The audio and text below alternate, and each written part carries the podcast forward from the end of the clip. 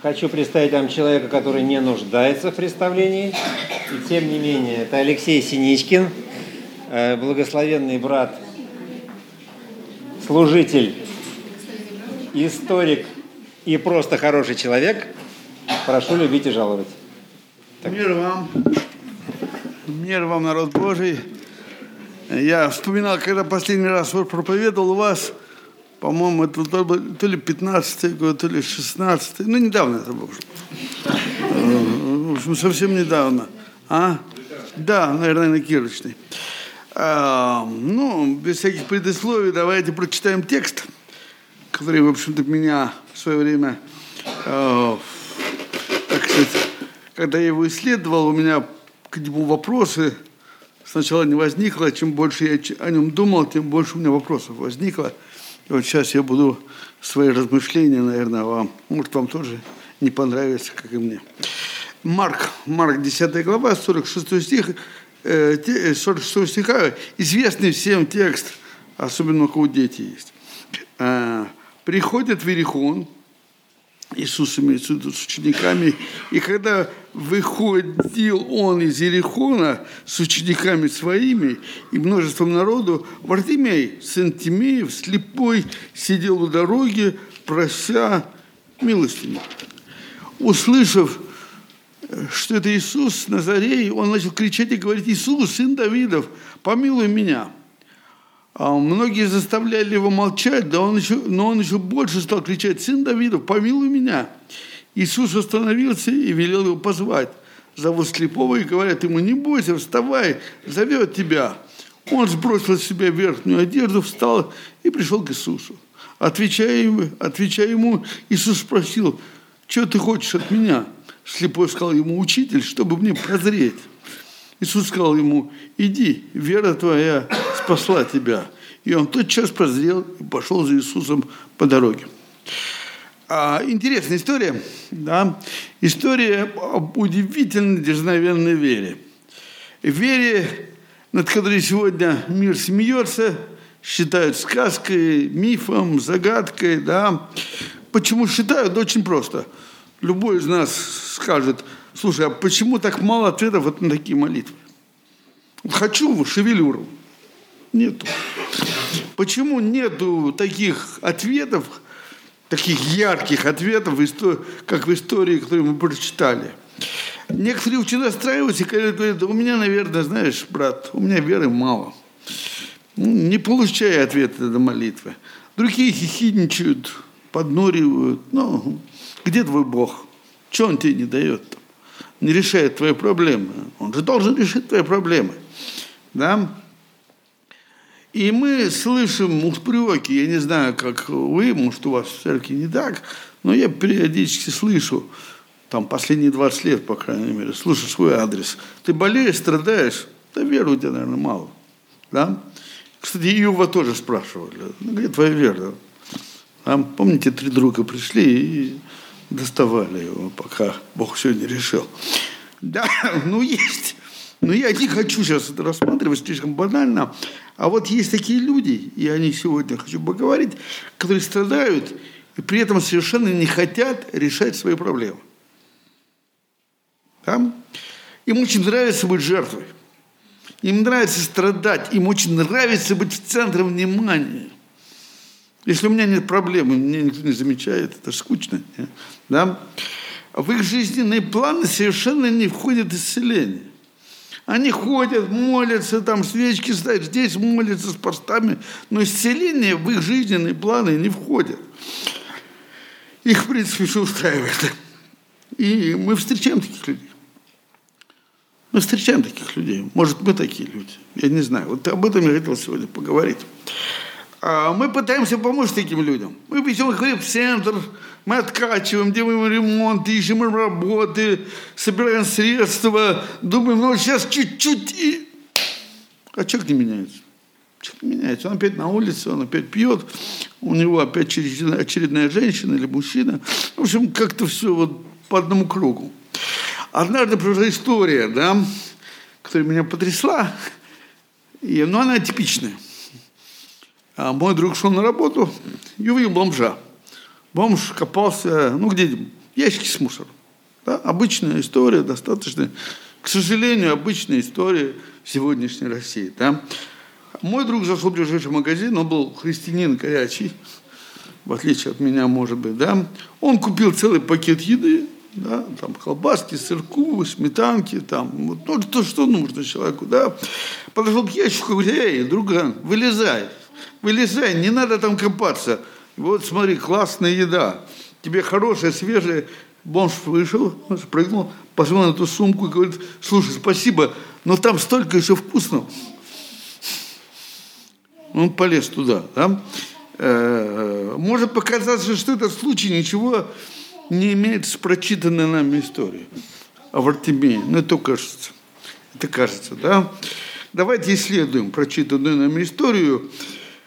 А если читать Евангелие сначала, кто читал от начала до конца Марка? Сколько времени заняло? Ну, где-то минут 50. Так вот, одну, как, как детектив. Так. Замечательная история. Я очень люблю Ивана Марка. Его можно прочитать просто за один вечер. Ну так, между прочим. Или прослушать. Сейчас так модно. Да? И мы увидим, что Марк следуем за Иисусом в Иерусалим. И предыдущие главы он двигается из Галилеи через Фавор, да, то есть гору Табор, как говорят в Израиле, через гору Преображения, как мы ее называем, да, он двигается вдоль Иордана, потому что на самом деле только две дороги было по Израилю. И сейчас до сих пор только две дороги. Одна вдоль моря, другая вдоль Иордана. Вдоль моря они не ходили, там были римляне. Они шли вдоль Иордана. И вот мы вместе с Христом подходим к Ерехону. Это единственный раз, когда Христос, мы видим, по крайней мере, мы видим, читаем Иисус в этом городе, город Пальм, так переводится Иерихон. Вообще дословно город Луны. Потому что не любят это слово евреи, потому что поклонение Луне, поэтому они заменили Луну на пальмы. И сегодня все картинки с Ерихоном – это пальмы. Да? Древнейший город, наверное, самый или один из самых древних городов.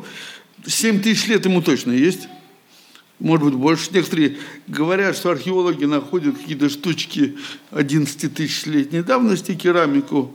Вот. Но древней города сегодня практически нету. Да? Один из самых древних. И город был разрушен. Кто читает Ветхий Завет, знает, что когда Иисус Навин подходил к городу, да, он, это был первый город, который завоевал, стены рухнули, и было, и Навин поклялся, что проклят будет тот, кто восстановит этот город. Да? И при разделе земли, чтобы он никому не достался, по нему провели границу между землей Ефрема и землей Бениамина, чтобы, ну, на границе кто будет строить, а так вот, как бы, ни тебе, ни мне, вот. Но при Ахаве, Ахав, такой гадкий царь, очень хороший. Ну, кто читает, кто не знает, кто Ахав, почитайте дома. Это тоже детектив.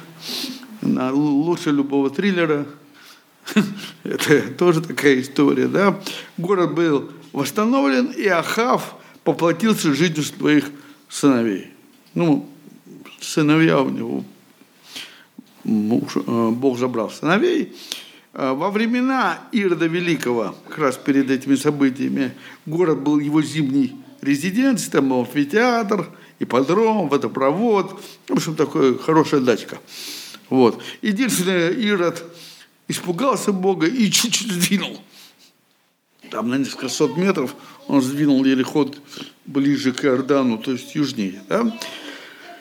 И почему так хотелось бы Ерехон? Дело в том, что Ерехон находится на 250 метров ниже уровня моря. Это важно, мы в нашей истории это очень интересно, это важно. Сейчас а, поймете почему. А, и здесь э, субтропики. Если в Иерусалиме может быть вот так, как редко, но может, там жарко, там всегда субтропики, там, там, там такая классная погода. И э, хотя от э, Ерихон расположен 8 километров от Иордана, а от Иерусалима всего 25 километров но вверх. Там перепад 1250 метров, получается на 8 километров, и там жара, а там, может быть, курточку надо надеть. А там надо и курточку, и маечку, и все иногда снимаешь, когда попадаешь. Там, вот. Но во времена Христа эти вот тысячи метров выше уровня моря, э, вот где паломники шли и пели песнь восхождений, вот те псалмы, которые мы читаем, да, песнь восхождения, их обычно пели, поднимаясь от Ерехона в Иерусалим, да, потому что и надо было подниматься, и это очень серьезный подъем через иудейскую пустыню. А иудейская пустыня – это не наша пустыня, как мы себе представляем, там Каракум и Сахару, это трехмерная э, пустыня, вот скажем, здесь человек сидит, и вон там человек, около того дерева, а между ними пропасть метров 450. И вот они идут, как Давид Саулом, и они не могут. Э, это до сих пор, рассказывают местные жители, что до сих пор великолепная израильская разведка не может э, контролировать наркотрафик в этой пустыне, даже их там, всех бедуинов она там не может поймать до сих пор. Да? Ну, это так. И там разбойничьи шайки, мы читаем с вами э, притчу о блудном самарянине, кажется, все это там. Это очень опасный участок. Почему я об этом рассказываю? Потому что паломники, идущие в Иерусалим, обычно в Ерехоне отдыхали. Ну, перед тем, как вот преодолеть вот этот, этот подъем, они отдыхали, и из Евангелия от Марка мы знаем, что приближалась Пасха, и евреи сходились в Иерусалим. Это, кажется, было массовое шествие. Они, как и другие ветхозаветники верующие, преодолевали путь. Вот я опять говорю, они пели эти 15 псалмов Давида, псалмы они пели, они группировались в друг, они боялись одни, чтобы как-то э, не в шайках, как-то они преодолеть вот этот подъем трудный, да. А, и интересно, что э, кто поднимался, тот знает, когда поднимаете в Иерусалим вдруг, он вдруг, то есть не то, что вот, вот, он выходит, там вдруг он перед тобой возникает, там очень интересное ущелье такое, и, э, и вот вернемся к тексту. Это лирика была, чтобы поняли, что ожидало э, людей, которые там приходили. И вот при выходе из города, мы сейчас не будем спорить с синоптиками, в выходе, в ходе э, не будем мы. Э, Иисус встречает слепого Бартимея. То есть человек, которого слепота обрекла на жизнь во тьме нищете, э, тьме, и работать он не мог, он был слепым, и единственное, что он мог, это просить милостыню. Э, я говорю, что мы разночтение мы евангелистов не будем трогать, давайте сосредоточимся на Марке. И вот Вартимей, сын Тимея, то есть у него отец Тимей, это его сын, и нам неизвестно, откуда Вартимей вообще узнал о Христе. Возможно, вот имя Христа, имя Иисуса было на устах паломников, которые отдыхали, Вартимей слышал их разговоры, вообще у слепых слух хороший, да, а, а у, обостренный. И когда они разговаривали, вот эти вот молва о великом учителе, о целителе, она шла впереди Христа. И э, Бартимей каким-то неизвестным нам образом определил, что тот, на кому на ком почил Дух Господень, вот он дает прозрение слепым. И, видимо, вот Отец Небесный увидел вот это необыкновенно сильное желание прозреть. Знаете, Бог слышит и видит прежде наших молитв. Бог знает все. Вы еще, у вас ничего, еще не, он уже знает. А, просто он не, не палочка-выручалочка, он Бог – он Бог, у него своя логика. И вот Вартимей услышал звук приближающей какой-то необычной толпы. Какая-то особенная толпа, не такая, как обычно, которые приходили мимо. А обычно он, он различал эти толпы, потому что его работа была какая? Начинать орать. Подайте на пропитание бедному, нищему. Это была его работа. Ведь э, э места прошения милостыни как сегодня, так и 2000 лет назад были четко распределены. И кто ездит по Петербургу, знает, что просят в определенных местах, все распределено, расписано. Тогда все было то же самое. Да? То есть между нищими и убогими все было распределено. Вот. И, его, и он сидел тут, скорее всего, не первый год. Скорее всего, с малолетства. Да? Его приводили, сажали, чтобы он просил милостыню. И он научился по звуку определять. Это шум детей не всегда, вот людей, простите, ведь не всегда шарать, сорвешь. Надо, что времена. А вот. И вот в 47 стихе мы читаем, что услышал, что Иисус, что это Иисус Назарей. И он понял, что это его шанс. Это шанс вырваться вот из этого состояния, в котором он находился. Ведь для подавляющего большинства это было абсолютно безнадежное состояние.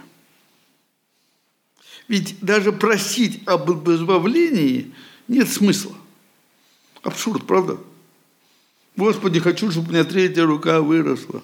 Ну, вот типа такого, да? Там абсурд.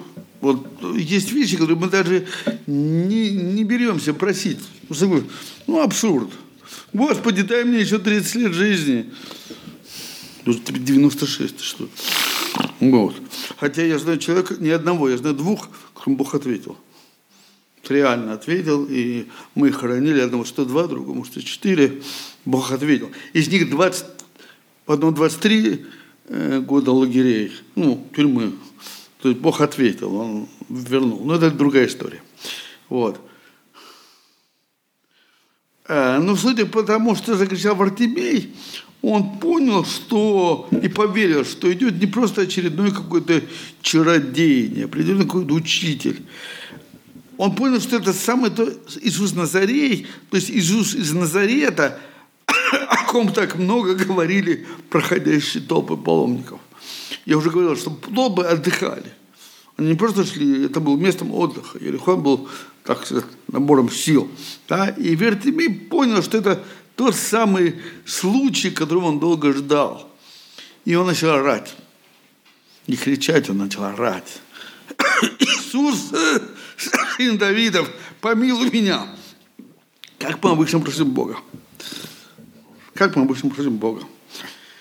Ведь на самом деле то, как мы обращаемся к Богу, показывает нашу веру. Как мы просим жену или детей, ведь э, когда мы что-то хотим попросить, мы, или начальника, мы формулируем, да? Вот. Не, ну бывают случаи, когда и ты иди сюда, я тебе сказал, да, ну это плохая семья, да, плохие отношения. Когда нам что дают из-за ну, из страха. А здесь как мы? Ведь Богу очень важно – чтобы мы знали, кто он. Ведь просить какого-то абстрактного Бога довольно бесперспективно с точки зрения здравого смысла. Ну, не у всех он есть, но тем не менее. Богу важно, чтобы вера была осмысленной, и следующий знал, и кому, какой личностью он обращается. И Вертимей здесь называет Иисуса его мессианским именем. Сын Давидов. Ведь Иисус сам, кто читает Евангелие, он, вы увидите, что Иисус старательно избегал этого титула. Он, он вот, потому что в народе Израиля он ассоциировался с воином, с воином-освободителем. Не просто с каким-то там скромным пастушком или там плотником, нет. С воином-освободителем. Иудейский народ постоянно подвергался опустошительным войнам. И он был в оккупации. В тот момент, где мы читаем, еврейский народ жил на оккупированной территории. Старые люди знают, что это такое. Да? А, и он жил надеждой на спасение. И освободителя ждали откуда? Из славного рода Давида. Ой, э, спасибо. А, титул «Сын Давида» характерен в Евангелии от Матфея.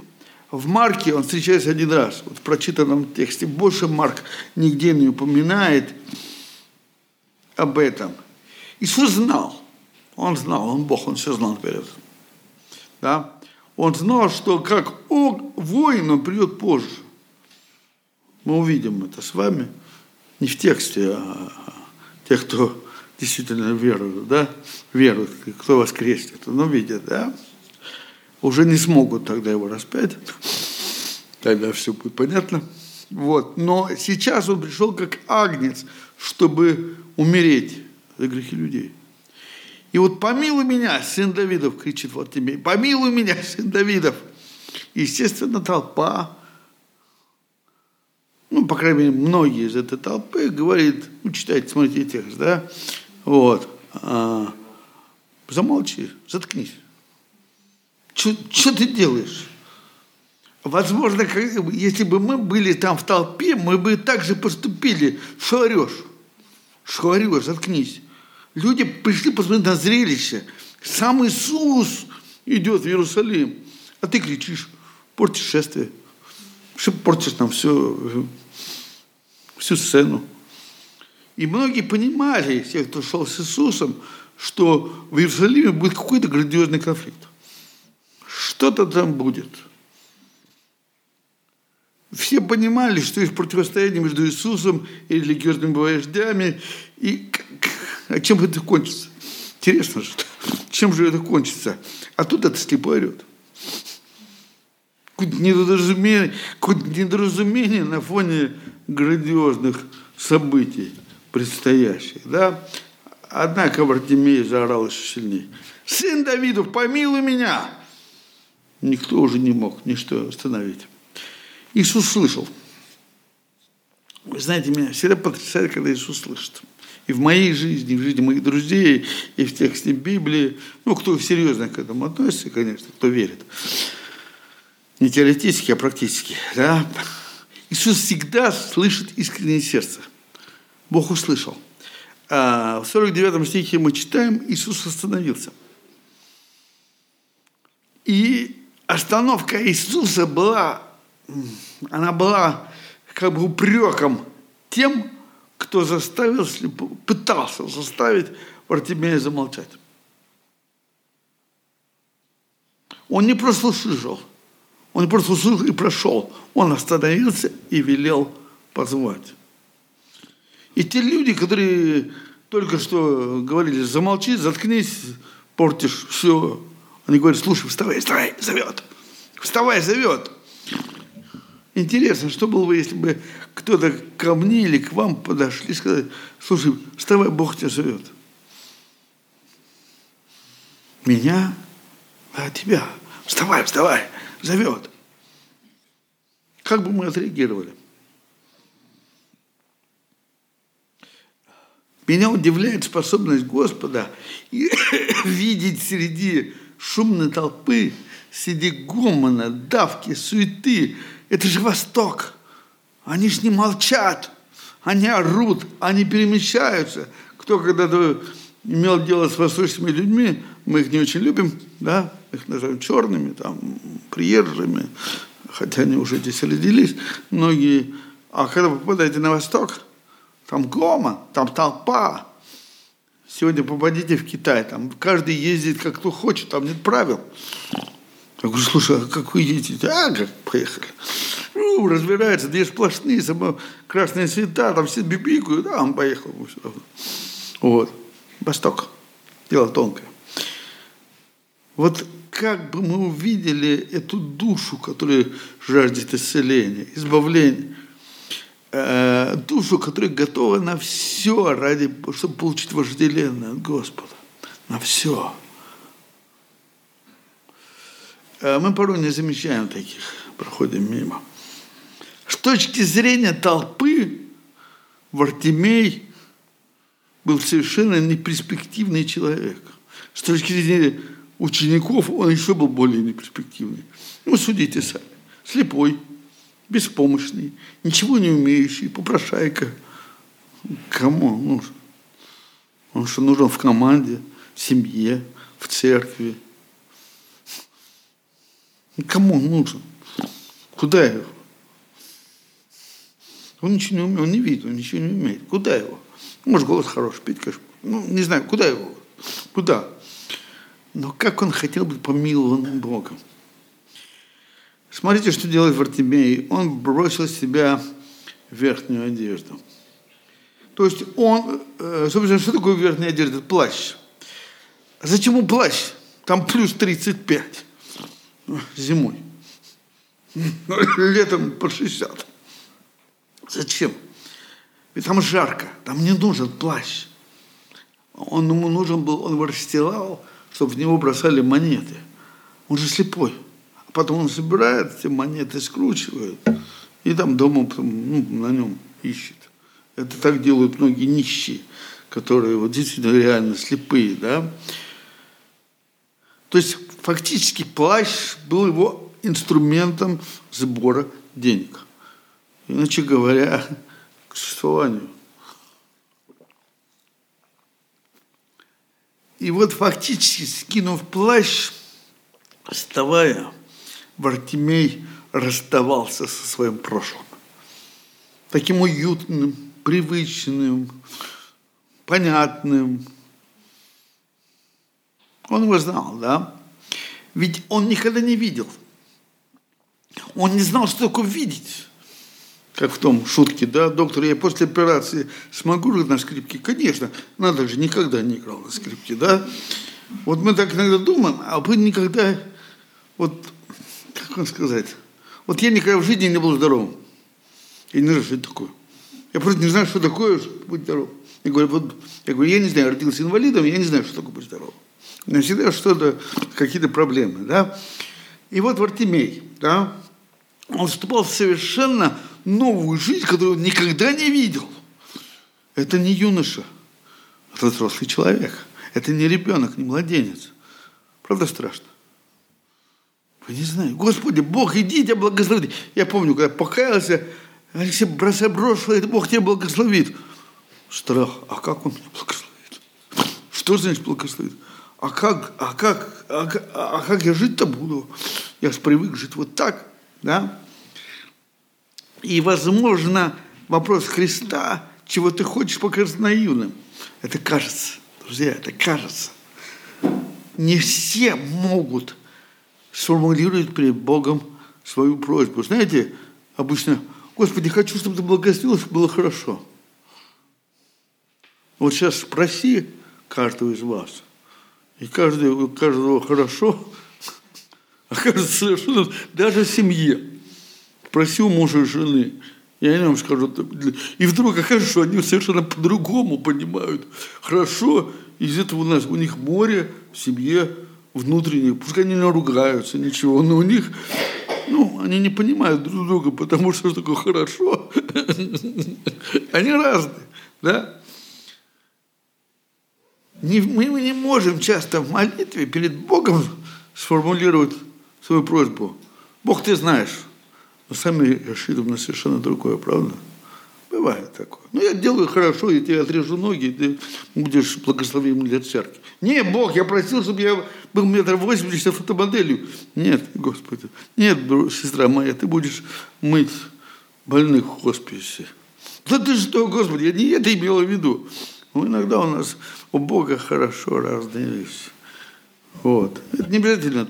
Хорошо, ты будет хорошо, ты будешь мэром Петербурга. Нет, Господи, только не это, да. Кто знает, что такое быть мэром, да.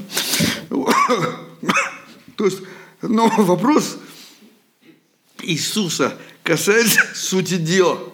Смотрите, он фактически спрашивает, почему, почему ты меня звал? Что ты меня звал? Насколько Вартимей верил в то, что Христос сможет помочь ему? Насколько мы верим? И Вартимей немедленно ответил – Иисус, чтобы мне призойти. Вот его обращение, его ответ свидетельствует, что он верил, Иисус властен и может его исцелить. И он услышал, вера твоя спасла тебя. И вот духовные и физические глаза Вартимея были открытыми одновременно. И еще Иисус сказал, иди. И вот это повеление Вартимей воспринял – буквально. Ну, было понятно, куда идти, зачем идти. Конечно, за тем, кто его спас. Конечно, за тем, кто вернул зрение. Интересно, поняла? я когда думаю над этой историей, меня интересует один вопрос. Готовы ли были ученики принять этого попрошайку в свою компанию? Ведь они тоже с толпой. Они тоже прошли мимо, они готовы были пройти. Возможно, им тоже не понравились крики Вартимея. А если читать предыдущий текст, если вы дома прочитаете всю эту главу, то вы увидите, чем занимались ученики. Они боролись друг с другом за почетное место рядом с ним. Им было не до никого.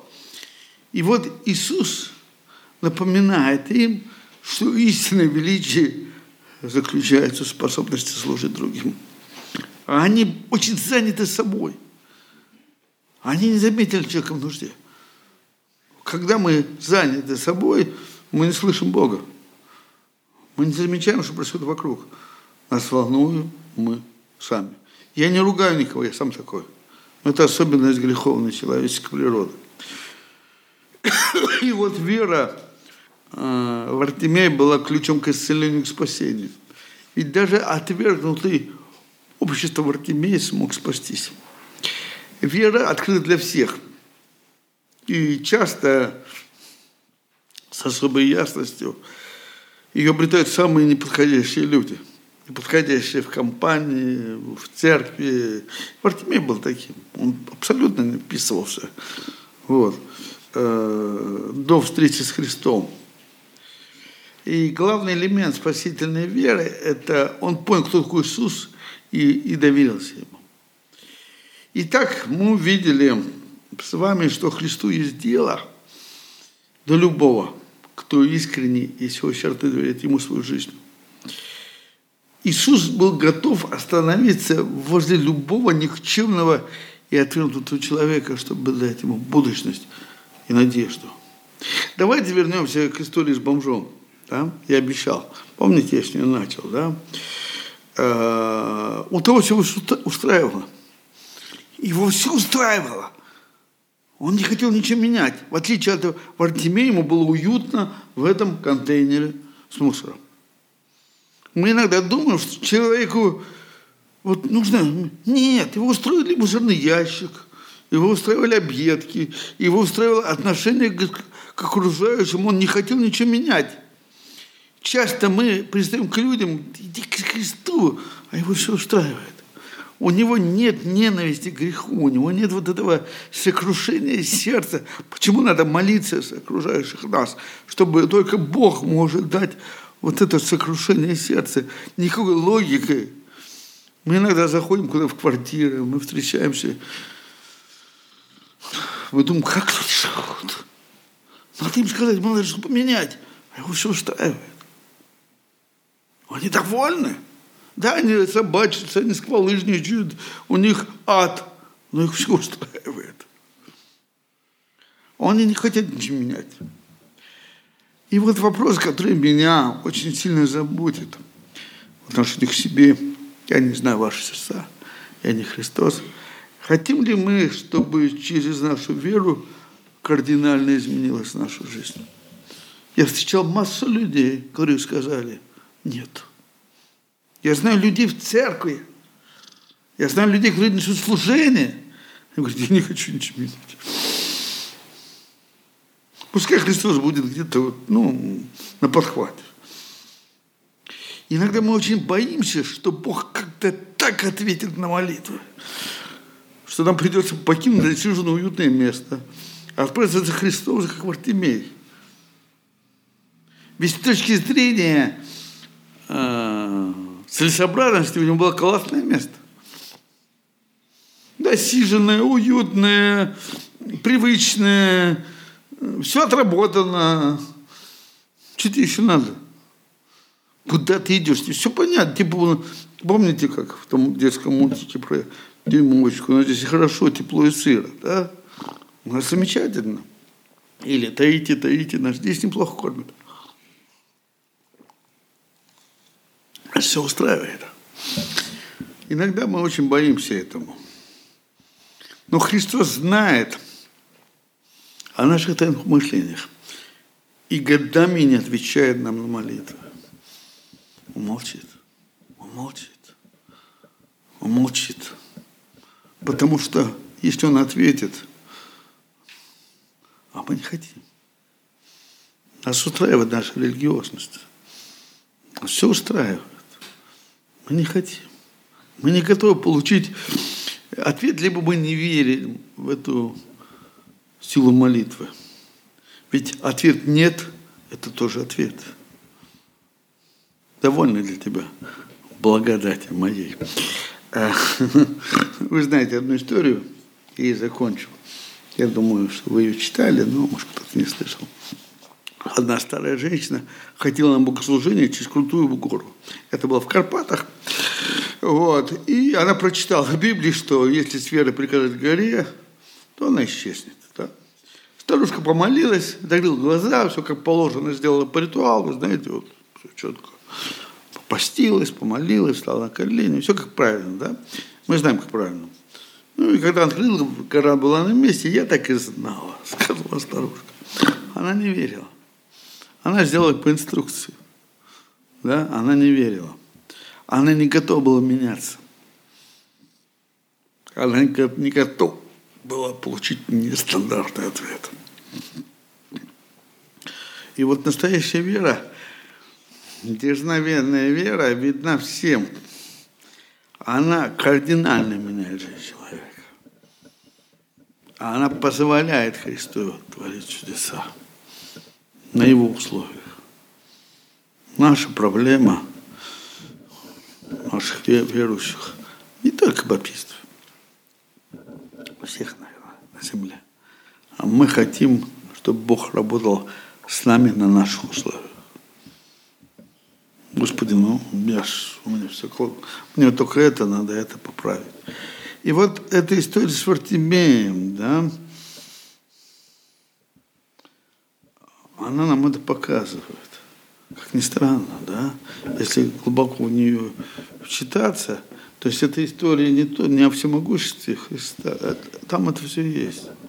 А эта история о, о нас с вами. Эта история, готовы ли мы получить этот ответ? Готовы ли мы оставить и пойти? Подумайте об этом как-нибудь. Иногда это страшно. Жутко страшно. Да? И иногда мы удивляемся, куда-то переезжают, куда-то делают, что-то отдают, раздают, что-то меняют. Вот, наверное, это где-то сумасшедшие люди. Мы все грамотные, мы все знаем, у нас интернет есть, мы читаем ее. Мы уже прослушали много тысяч проповедей. Все мы все знаем, что ты там говоришь. Вот это какие-то вот но Иисус молчит. Он годами не отвечает на наши молитвы. Или так отвечает, лишь бы мы, вот, знаете, это не значит, что мы с вами неверующие. Это не значит, что мы не имеем спасения. Это не значит, что мы, это не значит, что мы э, совсем не христи. Нет. Это значит, что мы проживем обычную заурядную жизнь, в которой не будет чудес. А вернее, они будут, но мы их не увидим. Они пройдут мимо нас. Мы пройдем, мы проживем обычную, стандартную жизнь, как, в общем-то, жил в Артеме. Он ничем от нас не отличался. Все четко, все, все тепло и сыро, все, все есть, есть еда на каждый день, монетки звякают. Все нормально, все замечательно. Это интересный вопрос, на который вы Иногда нужно десятилетия, чтобы на него ответить. Давайте помолимся. Я не знаю, как у вас молится. Я молюсь, или вы молитесь. Так. Господь, я очень благодарен Тебе, Боже. Я благодарен Тебе за Евангелие, за эту историю с Вартимеем, Господи. Она меня тронула когда-то.